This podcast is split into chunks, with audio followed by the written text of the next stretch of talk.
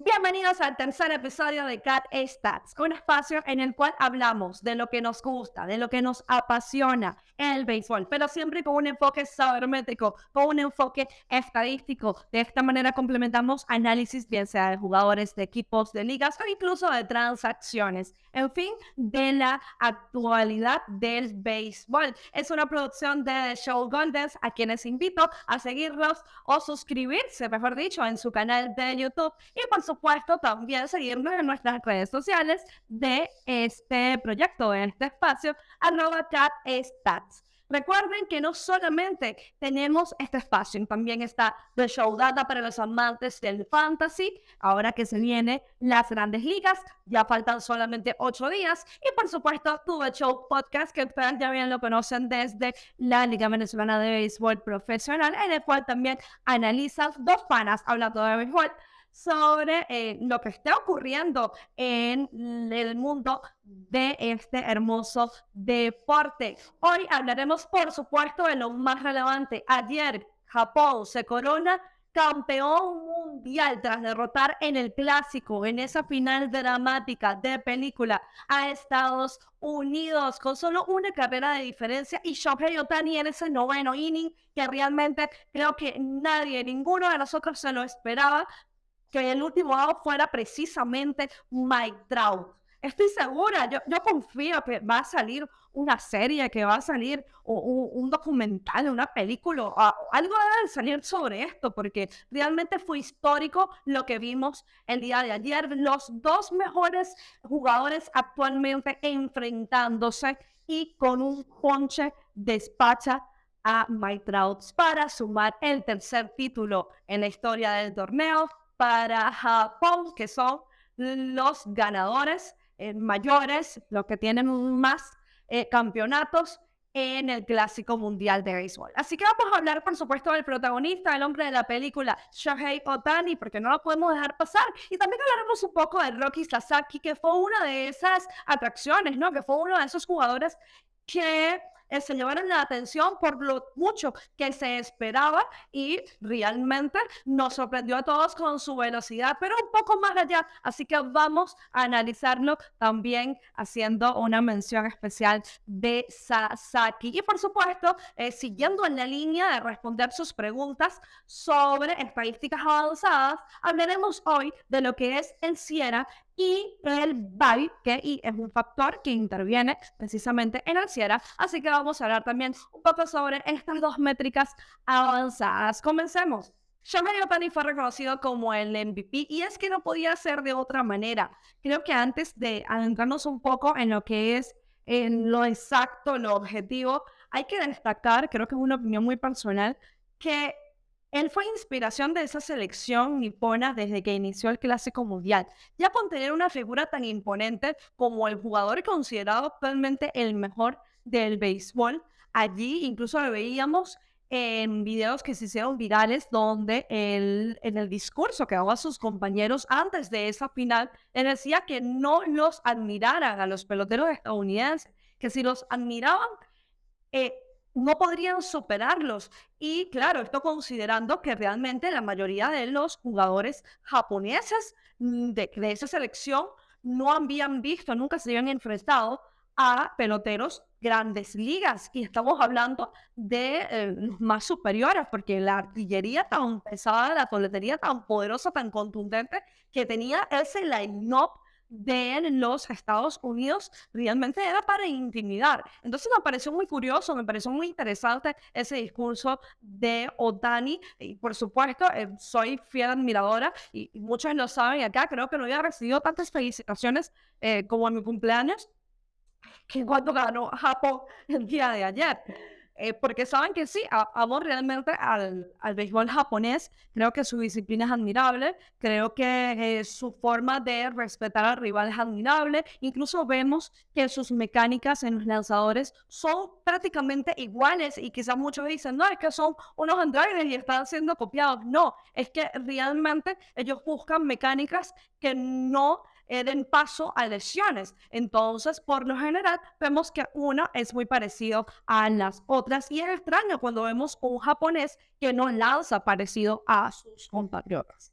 Entonces, todo este tipo de detalles, eh, ese toque, por ejemplo, cuando estaba ante México con cuenta de dos strikes, todas estas estrategias tan peculiares, realmente me parece que tienen una confianza y una seguridad en sus jugadores que les permite eh, adoptar este tipo de estrategias, ¿no? Que son un tanto arriesgadas, o por lo menos nosotros, que en el Caribe lo vemos así, pero ellos eh, este tipo de detalles son los que manejan de la mejor manera y son los que hicieron la diferencia en el Clásico Mundial de Béisbol. Así que me parece que estaba bastante merecido, más allá de los comentarios que me hicieron llegar muchos por las redes sociales, de que no estaban en un grupo fuerte, es verdad, pero eso no significa que Japón haya dejado de ser una potencia en el béisbol.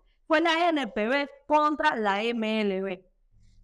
Y creo que esa final es la que dice todo realmente de lo que fue la actuación de Japón en el Clásico Mundial de Béisbol.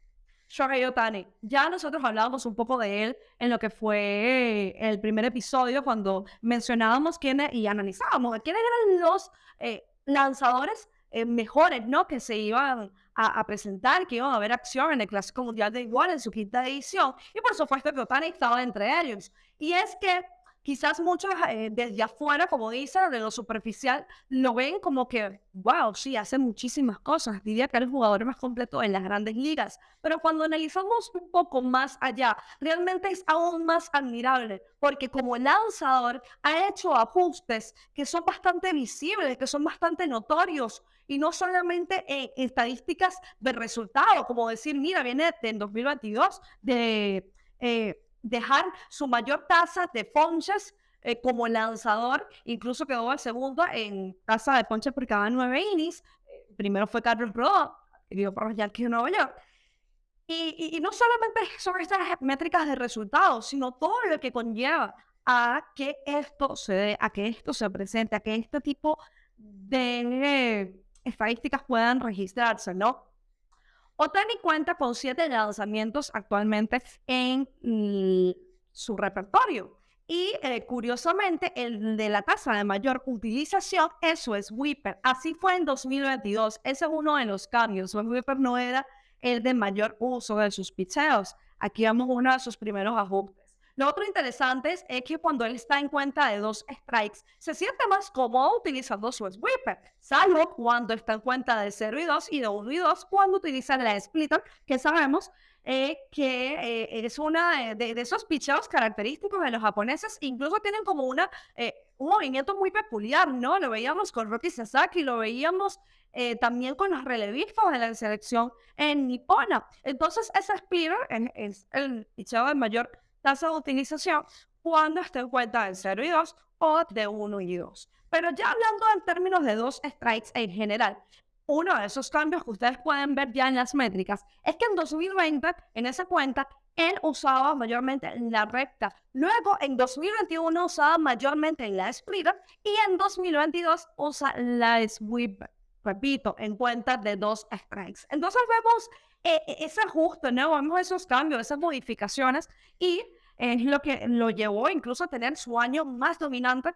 como lanzador. Es más, si nos vamos a los números exactos, 2.33 de efectividad en 2022, pero aún más impresionante es que mantiene una perfecta sintonía, casi perfecta, con su FIP, con su XFIP y con su Sierra. Su FIP fue de 2.40. Ojo, efectividad de 2.33, FIP de 2.40, su cierre de 2.73 y su XFIP de 2.65. En todas las métricas se está luciendo dominante. Recordemos que estas son estadísticas que miden realmente el rendimiento personal de un lanzador, quitando o eliminando factores que no son propios, que no son eh, eh, control de ese serpentinero, ¿no? Entonces, realmente tiene todos los méritos. Algo muy curioso es que también ha aumentado su speed rate, su padding of en sus lanzamientos, es decir, la cantidad de giros eh, que tiene la pelota en home play, lo que es, la cantidad de revoluciones por minuto, aumentó en comparación con sus años anteriores. Estamos hablando de 2022, en comparación con eh, los años, o las temporadas anteriores. Ese spin rate mejoró. Incluso el movimiento horizontal de su eh, sweeper mejoró. Entonces ustedes allí pueden ver que realmente no se trata eh, de que sí, e, es, el mejor, o, sí, no, es que ah, él está trabajando para mejorar. Está trabajando haciendo ajustes. Uno de ellos también es que está eh, utilizando pichados secundarios temprano en la cuenta. Y por cierto, tenemos que decirlo, por que no nos puede no lo podemos dejar pasar por alto, que en el Clásico Mundial alcanzó las 102 millas, rompiendo su propio récord del lanzamiento más rápido, porque realmente eh, era de 101.4 millas por hora, que fue en un encuentro ante los Astros de en el año 2022, eh, pero en el caso de la 102, y no solamente una vez, fueron en varias oportunidades en el quinta edición del Clásico Mundial de Béisbol. Y acá algo muy curioso porque Otani lo entrevista eh, eh, en este torneo y le pregunta que cuál es el jugador que él considera que tiene las habilidades más cercanas a él, que es más parecido, y él habla como lanzador, por supuesto, de Rocky Sasaki. Recuerdan que muchos Em, me comentaba cuando hice un hilo por Twitter, cuando hice un video en Instagram, porque realmente valía la pena poner atención a este joven serpentinero de apenas 21 años que tiene solamente dos temporadas en la liga eh, de béisbol profesional japonesa y ya en ella eh, registra un juego perfecto eh, con una un récord de ponches, 13 seguidos, 19 ponches, y se considera, según Games Score, como uno de, o mejor dicho, uno no, el mejor juego perfecto lanzado en el béisbol en general. Entonces, es impresionante realmente lo de Sasaki porque ya por sí llama la atención con sus picheos tan rápidos, ¿no? Incluso en la escuela secundaria, un picheo a 101 millas por hora, superando el récord de precisamente su compañero Shohei Otani, y también lo rompió en lo que fue un juego de exhibición, alcanzando más de 102 millas por hora. Entonces, realmente lo que impresiona es que en ese año, cuando él eh, logra ese juego perfecto, su recta estaba promediando las 99.5 millas por hora, pero su movimiento vertical, que es realmente lo que me parece fascinante, en combinación con la velocidad, estaba en 19.8 pulgadas movimiento vertical y 15 puntos ya de, movimiento horizontal. Esto es realmente increíble, porque si nosotros nos vamos a los jugadores, a los lanzadores de las grandes ligas, según Baseball Savant, que han superado incluso las 90 millas por hora, incluso las 95 millas por hora, con un movimiento vertical y un movimiento horizontal que sea por encima de 15 pulgadas, suerte, suerte buscándolo. Sí los hay, sí. De hecho, en 2021, en uno de los reportes, eh, dijeron por allí que solamente uno estuvo sobre 95. Andrew Haney estuvo sobre 90 y en esa cantidad de pulgadas, de superando las 15, tanto el movimiento vertical el movimiento horizontal. Entonces, imaginen tener la combinación de una velocidad tan contundente, tan increíble y además un movimiento que sea élite. Realmente es considerado, digamos, los prospectos más llamativos actualmente en las grandes ligas. Sin embargo, en el encuentro contra México, hay que hablar un poco de ello. Luis Urias ayer usó su splitter, pero realmente no funcionó como debía. Y le conecta ese honrón, sin embargo, no perdió el juego. Y eh, bueno, usó 64 lanzamientos en ese encuentro ante México y eh, 32 lanzamientos le hicieron swing, 21 contactos, pero solamente 3, y esto se realmente el movimiento, lo que estamos hablando, fueron hard hit, es decir, em, contactos que sean por encima de las 95 millas por hora de velocidad de salida. Entonces, realmente podemos ver lo que puede ocasionar el buen movimiento que tiene en sus picheos Rocky Sasaki.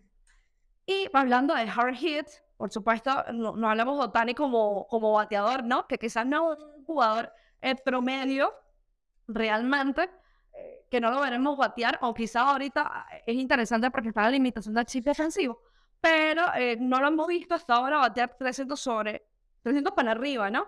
Pero es un jugador de calidad de contactos, de un buen equipo, de promedio envasado ponderado esperado, combinación de velocidad de salida con ángulo de salida, perfectamente para que se considere un buen contacto de hard hit, lo que decimos, eh, sobre 95 millas eh, por hora en velocidad de salida, de un buen barben, es decir, una capacidad para eh, tener contactos, contactos de poder, buen extra base y es importante esto, en 2022 batió para 314 con hombres en posición anotadora. Entonces, es el nombre clutch, como decimos. Así que realmente considero que es uno de los mejores lanzadores y uno de los mejores bateadores en las grandes ligas. Creo que es el mejor jugador. Y con esto termino esta parte.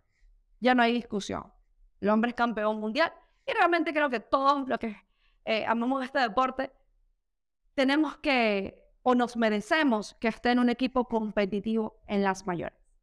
Siguiendo con la sección de estadísticas avanzadas, de acuerdo a la que ustedes me mencionaron en la pregunta que hice tanto en Instagram como en Twitter de cuál era la que más llamaba su atención, vamos a explicar hoy el Sierra que es más completo que el FIP, que fue el que explicamos la semana pasada. ¿Por qué? Sierra sí me toma en consideración las buenas puestas en juego, algo que el FIP no hace. Y cuando hablábamos precisamente de las desventajas del de pitcheo independiente de fildeo o FIP, decíamos que siempre va a beneficiar a los lanzadores que sean más ponchadores, porque es uno de esos factores o uno de esos escenarios o eventos que eh, le otorga más valor. Pero me están ignorando aquellos lanzadores que no dejan de ser dominantes porque estén induciendo robados o porque estén induciendo elevados. Para eso tenemos Sierra, la cual eh, trata de explicar el porqué eh, de los posibles eventos que ocurren, pero adoptando o ajustándose al tipo de lanzador. Es decir, adopta lo que es el BABIP, que este es el promedio de bolas puestas en juego, pero la diferencia es con los otros, las otras métricas que toman en consideración los eventos ofensivos,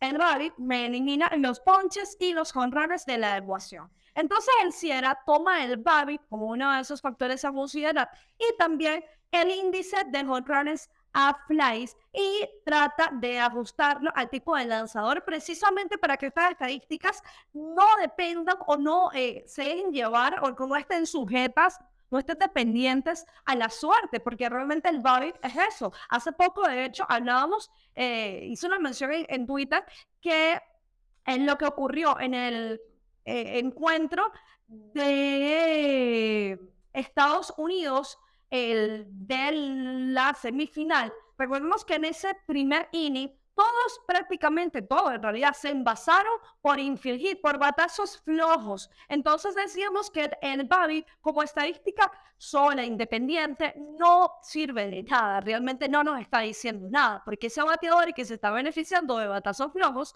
puede tener un Babi por encima de 300 puntos. Entonces tenemos que verificar otros tipos de métricas como el spring speed, como eh, también el porcentaje de líneas conectadas. Entonces, precisamente para evitar esa dependencia de la suerte, Sierra trata de eh, explicar por qué estos eventos eh, que son propios del lanzador, pero por supuesto, adoptándose a la característica del serpentinero, ya que hay muchos factores, por supuesto, que intervienen para que un lanzador pueda inducir rodados o elevados, su repertorio, su agarre, el ángulo de lanzamiento, su mecánica, en fin, miles de factores. Entonces, eh, Sierra va, por ejemplo, a tratar de ajustar en el caso de que un lanzador induzca muchos rodados, tenga una tasa elevada de rodados, pero no es lo mismo que un lanzador que tenga una eh, baja tasa de rodados si este regala muchos boletos. Porque este, que induce más tasa de robados, es más propenso a que pueda retirar a los bateadores por la vía del doble play. Entonces, por ello, Sierra es más completo, porque trata de ajustarse al tipo de lanzador, no me está beneficiando solamente a los punchadores, porque, vuelvo repito, no quiere decir que use dinero no sea dominante, sino que simplemente se trata de otro tipo de, de pitcher. Y de esta manera llegamos al final de lo que fue el tercer episodio de Cat Stats. Gracias siempre por su apoyo. Los invito a seguirnos en nuestras redes sociales, arroba Cat Stats tanto en Instagram como en Twitter. Y por supuesto, suscribirse al canal de YouTube de The Show Golden. Recuerden que tienen The Show Data para los amantes del fantasy y tienen todo show podcast. Así que ya lo saben, sigan también en sus redes sociales. Nos vemos el próximo miércoles.